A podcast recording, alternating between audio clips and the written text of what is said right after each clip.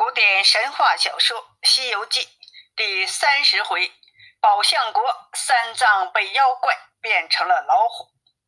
接着上集，我们说到，妖怪把沙僧拽进了洞里，捆在柱子上，也没骂他，也没打他，更没有杀他，收起了大刀，心想：这唐僧乃是上邦人物，必知礼义，难道他不知道是我饶了他的性命吗？又让他徒弟来拿我不成？转念他又一想，哎，或许是我家公主有什么书信给了那宝象国王，国王派他们来抓我的。等我去问问公主，他就起了杀心，要想去杀死公主。这时，公主正在梳妆，走上前来问道：“郎君呐？”今天你为什么这么凶恶呀？那妖怪上前骂道：“你这狗心贱妇，全没人情！我当初带你到此，你穿得紧，带得进，缺少东西，我去寻，待你如宝，每日情深。你怎么只想你父母，没有一点夫妇心吗？”那公主吓得跪在地上，说：“郎君呀，你怎么今日说起这分离的事儿来了？”那妖怪说：“不知是我分离还是你分离，我把唐僧拿来，算计要受用他。你怎么不先告诉我就放了他？原来是你暗地里写了书信，叫他替你传记，不然怎么这两个和尚又打上门来了？叫你回去，这不是你干的事儿吗？”公主说：“郎君，你错怪了我了，哪有什么书信？”这老妖怪说：“你还嘴硬，先拿住一个对头在此，却不是见证吗？”公主说：“是谁呀？”老妖精说：“是唐僧的第二个徒弟沙和尚。”公主说：“郎君且息怒，我和你去问问他。果然有书，就打死了，我也甘心。假若无书，却不冤枉了奴奴吗？”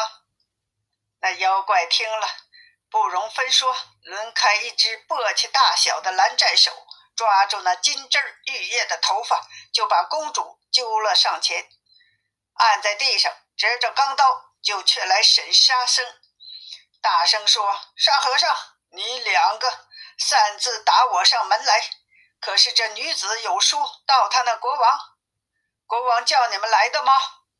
沙僧已捆在那里。见妖精凶恶之甚，把公主按在地上，持刀要杀。沙僧心里暗想：分明是他有书信，救了我师傅，此事莫大之恩。我若一口说出来，他就把公主杀了，此却不是恩将仇报吗？算了算了，想老孙跟我师傅一场，也没寸功报效。今日已到被绑，就将此性命与师傅报了吧。说道：“那妖怪不要无礼，他有什么书信？你这等冤枉他，要害死他性命吗？我们来此提问你公主，要有个缘故。只因你把我师傅捉在洞中，我师傅曾看见公主的模样，在我们路过宝象国的时候，倒换官文，那皇帝将公主的画像挂在墙上，我师傅看见了，就说。”这公主我见过，她是他的女儿，赐了我等御酒，叫我们来拿你。他要公主回宫，这就是实情，何尝有什么书信？你要杀就杀我老沙，不可冤枉好人，大亏天理。那妖怪见沙僧说的倒有点道理，就丢了刀，双手抱取公主，说是我一时鲁莽。多有冲撞，莫怪莫怪我哦。随后挽起了青丝，扶上宝臂，温柔款待，越颜悦色，哄着她进了去。又请上座赔礼。乃公主是富人家水性，见他错境，就回心转意说：“郎君呐，你若念夫妻的恩爱，可把那杀生的绳子放松了些吧。”老妖听了，尽命小的们。把沙僧剪了绳子，锁在那里。沙僧站立起来，心中暗喜道：“古人云，与人方便，自己方便。我若不方便了他，他怎肯叫他把我放松放松呢？”那老妖又叫安排酒席给公主赔礼。吃酒到一半，老妖忽的又换了一件鲜明的衣服，取出了一口宝刀，配在腰里，转过手，摸着公主说。浑家呀，你在家吃酒，看着两个孩子，不要放了沙和尚。趁那唐僧在那国里，我也趁早赶去认认亲。公主说：“你认什么亲呐？”老妖精说：“我去认你父王，我是他的驸马，他是我的老丈人，怎么不去认认呢？”公主说：“你去不得。”老妖说：“怎么去不得？”公主说：“我父王不是自己打下的江山，他本是祖宗遗留的设计。自幼是太子登基，城门也不曾远处，没有见过你这等的凶悍。你这嘴脸相貌生得这般丑陋，若见了他，恐怕吓死他。却不如去不认才好啊！”老妖说：“既然如此，我变个俊的去就可以了吧？”公主说：“你试着变我看看。”这个老妖怪在那酒席间摇身一变，就变成了一个俊俏之人，头上戴一顶鸟尾冠，身上穿一件玉罗裙儿，脚穿花靴，真是个奇男子，貌似英俊，仪表堂堂。公主见了，十分欢喜。那妖怪笑道：“浑家可变得好看吗？”公主说：“变得好看，变得太好了！你这一进朝啊，我父王是亲不灭，一定让文武官员留你开宴。倘若你酒中间呢，千千万万要小心，切莫现出原形嘴脸来。如果你露出了马脚，就不斯文了。”老妖说：“不用吩咐，我自有道理。”他就纵上云头。就到了宝象国，暗落云头，走到朝门之外，对阁门大使说：“三驸马特来见驾，岂为转奏转奏。”那黄门奏事官来到白玉阶前，启奏万岁，有三驸马来见驾，现在朝门外听宣。那国王正在与唐僧说话，忽听得“三驸马”三个字便问。什么是三驸马呀？寡人只有两个驸马，怎么又有三个驸马？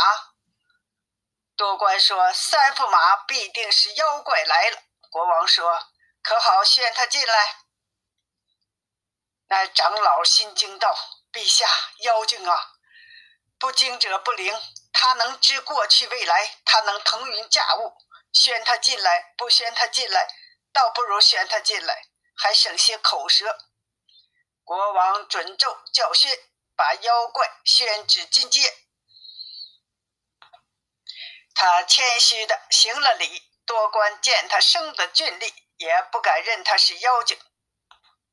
国王见他挺胸抬头，彬彬有礼，以为他是济世之良栋，便问他：“驸马，你家在哪里住啊？是何方人士？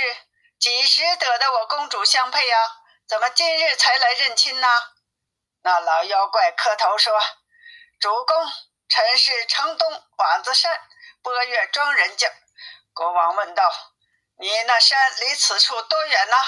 老妖说：“不远不远，只有三百里地。”国王说：“三百里地，我公主如何到的那里呀？如何你与你匹配的？”那妖精就花言巧语、虚情假意的答道：“主公，微臣自幼好习弓马，打猎为生。那十三年前呢，我带领家童数十人放鹰逐犬，忽见一只斑斓猛虎，身驮着一个女子，往山坡下走。是微臣兜了一箭，射倒老虎，将女子带上本庄，把温水温汤灌醒。”救了他的性命，问他是哪里人呢？他更不曾提起公主二字，早说是万岁的三公主，怎敢擅自配合？只得进上金殿，大小讨一个官职容身。因他说是贫家之女，才被微臣留在了庄子里。这是郎才女貌，两厢情愿，故配合至此多年。当时配合之后，却将那虎宰了，邀请助亲，却是公主娘娘，且不要杀她。之所以不杀，就是因为托天托地成夫妇，无媒无证配婚姻。前世红绳曾系竹，今将老虎做媒人。臣因此言，故将老虎解了绳子，饶了他性命。那老虎啊，带着箭伤跑了，不知他得了性命，在那山中修了这几年，炼体成精，迷人害人。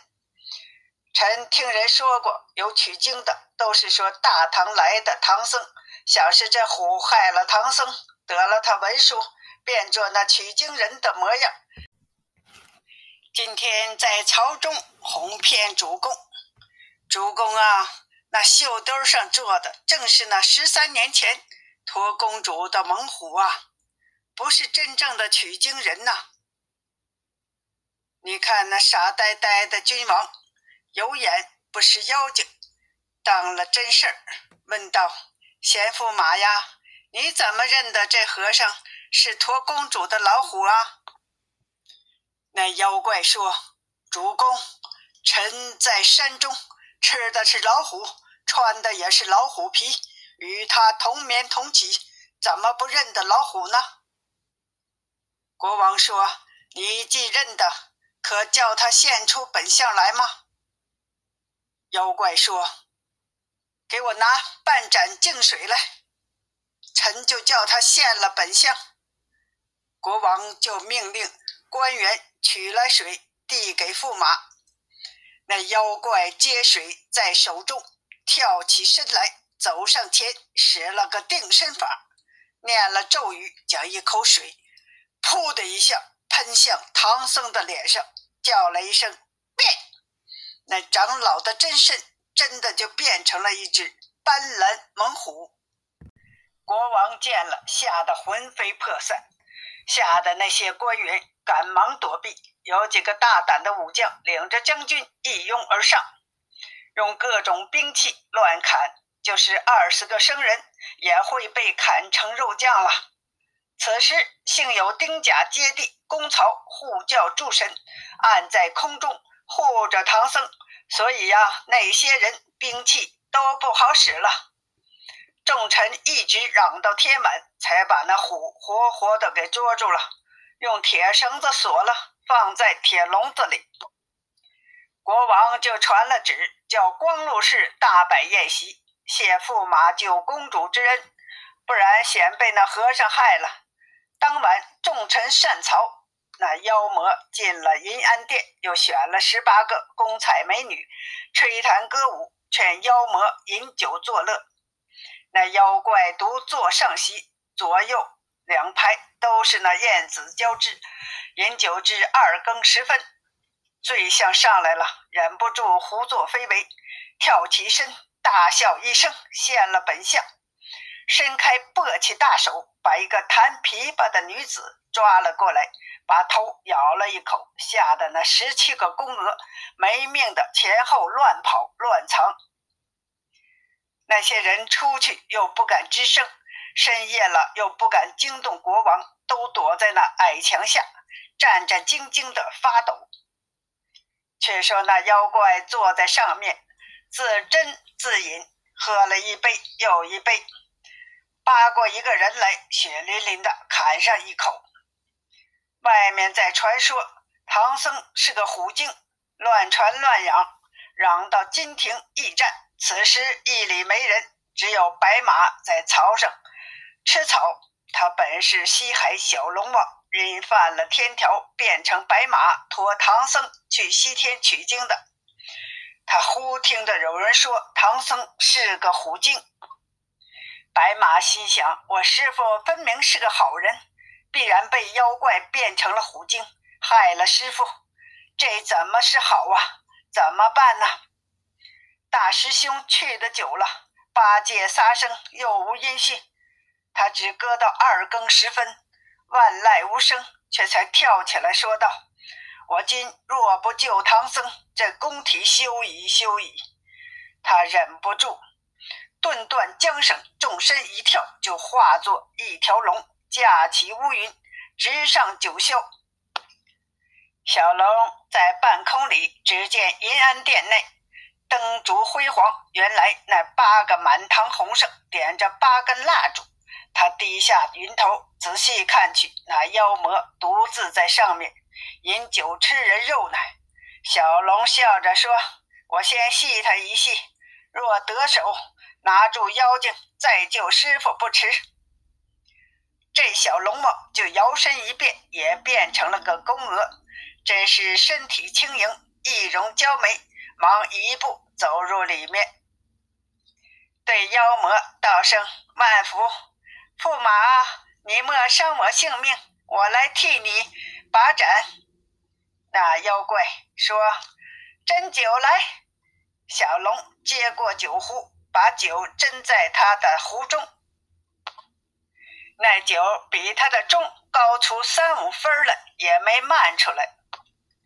这是小龙使的逼水法，那妖怪见了也不知道，心中高兴地说：“你有这端手法。”小龙说：“还真的有几分高嘞。”那妖怪说：“再斟上，再斟上。”他举着壶，那酒直高就如十三层宝塔一般，尖尖满满，也不漫出来。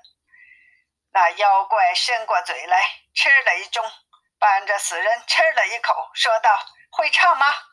小龙说：“只会唱一点儿。”就唱了一个小曲儿，又奉上了一杯酒。那妖怪说：“你会跳舞吗？”小龙说：“也会一点儿，舞的不好看。”那妖怪揭起衣服，解下腰间所配的宝剑，拔出鞘来递给小龙。小龙接了刀，就留心在那酒席前上下。四五六丢开了花刀法，那妖怪看得诧异。小龙丢了花字，朝妖怪就上来劈了一刀。那妖怪侧身躲过，慌了手脚，举起一根满堂红架住宝刀。那满堂红原是熟铁打造的，连柄有八九十斤，两个就出了银安殿。小龙现了本相，架起云头。与那妖魔在半空中开始打杀。这两个，一个是碗子山生成的怪物，另一个是西洋伐下的真龙。一个放毫光如喷白电，一个生锐气如蔽红云。他两个就在云端里战了八九十个回合。小龙的手软筋麻，老魔的身。强体壮，小龙抵不住，飞起刀去砍那妖怪。妖怪有接刀之法，一只手接了宝刀，一只手抛下满堂红便打。小龙措手不及，被他把后腿打了一下，急按落云头。多亏遇水河救了性命，小龙一头钻下水里。那妖魔赶来找不着了，就执了宝刀，拿了满堂红。回上银安殿，照旧吃酒睡觉去了。再说那小龙潜到了水底下，半个时辰也不听见响声，才咬着牙忍着腿疼跳了出来，踏着乌云转到了驿馆，还变作小白马，依旧在那里吃草。可怜的是浑身是水呀，腿上还有伤。再说三藏逢灾，小龙败阵。那猪八戒呀，从离了沙僧，一头藏在草窠子里，拱了一个猪混汤。这一觉直睡到半夜时候才醒，醒来时又不知道是什么地方，摸摸眼睛，侧耳细听，正是那山深没有狗叫声，旷野也没有鸡鸣声。他见那星斗。锃亮，约莫有三更时分，心中想到：我要回去救沙僧。我先进城去见师傅，奏准国王，再选一些精英人马，帮着老朱明天来救沙僧吧。那呆子急中云头，就回了城里。很快到了驿馆，此时人静月明，两廊下寻不见师傅，只见白马睡在那厢旁，浑身水湿，后腿有盘子大小的伤痕。八戒惊道：“哇，这马又不走路，怎么身上还有水，腿上还有伤？想必是歹人打劫了师傅，把马也打坏了吗？”那白马认的是八戒，忽然口吐人言，叫道：“师兄！”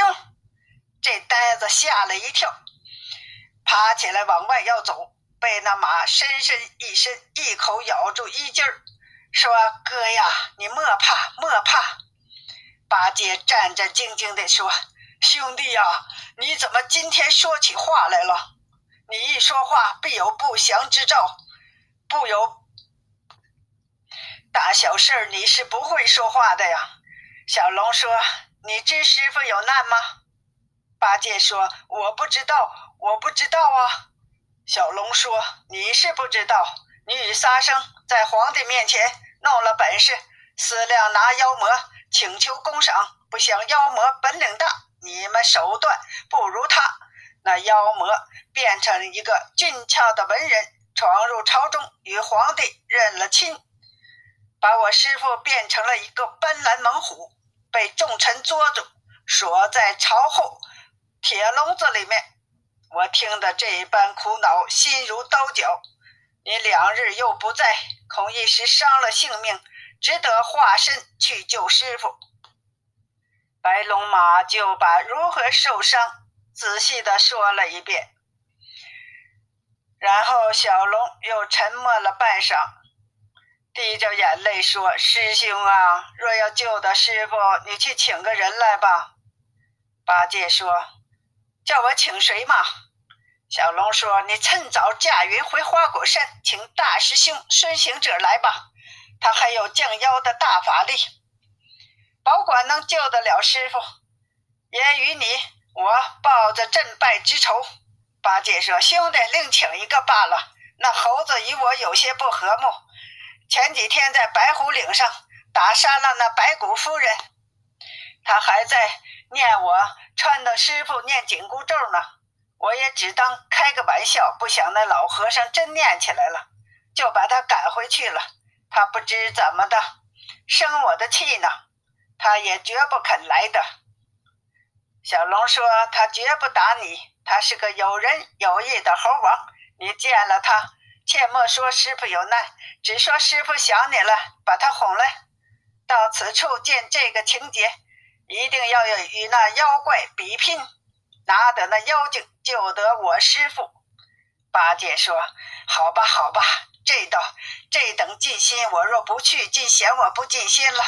我这一去，果然悟空肯来，那就好了，我就与他一路回来。他若不肯来，你却不要怪我呀。”我也不来了，小龙说：“你去，你去，他会来的。”八戒就收拾了钉耙，整了整衣服，跳起去，踏着云，晋往东来。这一回也是唐僧有命，乃八戒正欲顺风，撑起两个耳朵，好似风帆一般，早就过了东洋大海，按下云头。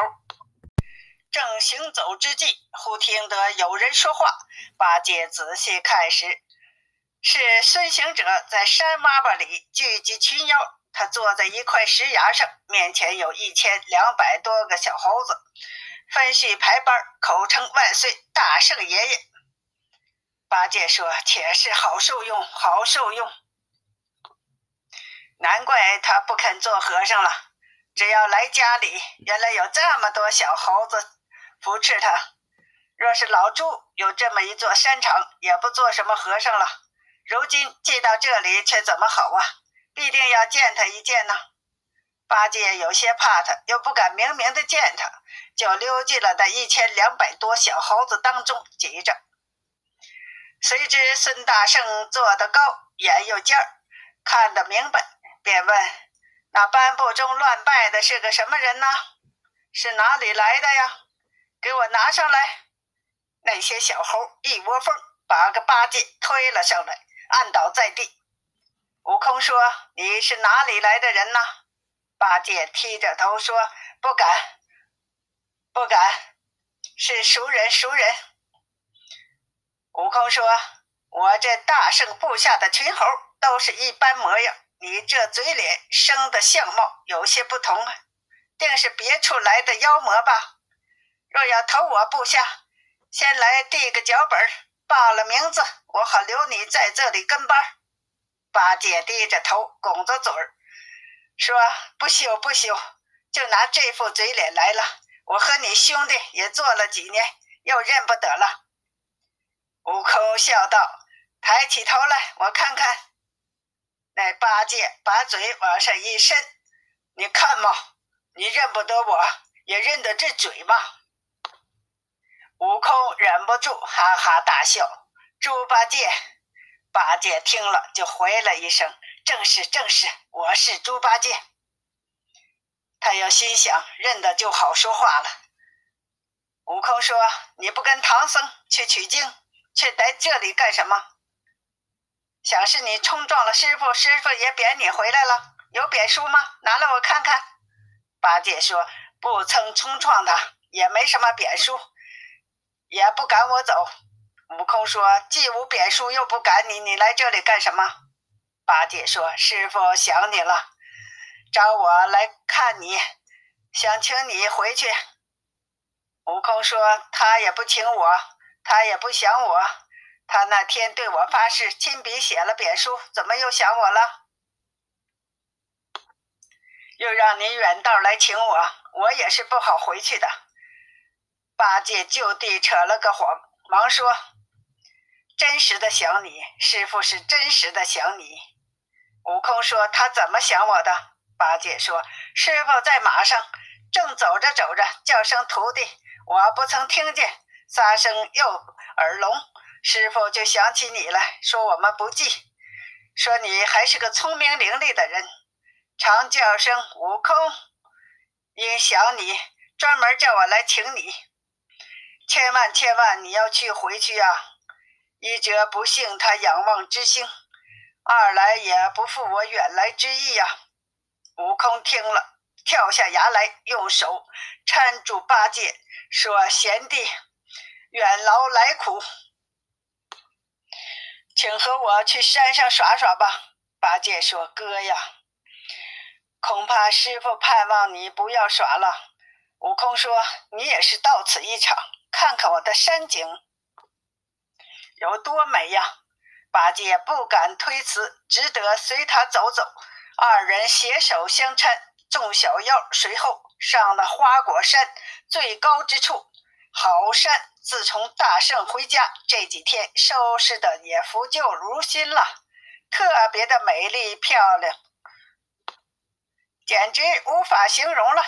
八戒观之不尽，满心欢喜，说道：“哥呀，好去处，果然是天下第一名山。”悟空说：“贤弟，可过的日子吗？”八戒笑着说：“你看师兄说的话，宝山。”乃洞天福地之处，怎么说度日之言呢？二人谈笑了多时，下了山，只见路旁有几个小猴子，捧着紫薇薇的葡萄，香喷喷的梨枣，黄深深的枇杷，红艳艳的杨梅，跪在路旁叫道：“大圣爷爷，请进早膳。”悟空笑着说：“我朱棣时常大，却不是以果子做膳的。也罢也罢，莫嫌菲薄。”将就吃吧，就当个点心。八戒说：“我虽时常大，却也入乡随俗了。拿来，拿来吧，我也吃几个，尝尝新鲜。”二人吃了果子，渐渐太阳升上来了。八戒恐怕误了救唐僧，只管催促说：“哥哥，师傅在那里盼我和你呢，望我们快点早早回去吧。”悟空说：“贤弟，请你往水帘洞里去耍耍。”八戒坚决不去，多谢老兄圣意，奈何师傅要久等，不进洞了吧？悟空说：“既然如此，不敢久留，就在此道别吧。”八戒说：“哥哥，你不去了吗？”悟空说：“我往哪里去呀？我这里天不收地不管，自由自在，不耍了吗？做什么和尚？我是不去，你自己去吧。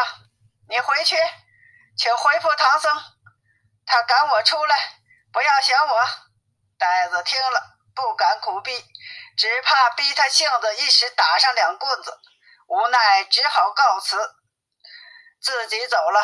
悟空见他走了，就命两个小猴跟着他，听他说些什么。八戒下了山，上了三四里路，回头指着悟空，嘴里骂道：“这个猴子不做和尚，倒做妖怪！这个猢狲，我好意来请他，他却不去。”他又走了几步，又回头骂那两个小猴，急忙回来报告：“大圣爷爷，那猪八戒在骂你呢。”他走着走着，骂几声，悟空大怒，说：“把他拿回来！”那众猴满地飞来赶去，把个八戒打翻在地，抓毛扯耳，拉住尾巴，抓回了花果山。欲知后来，请听下集。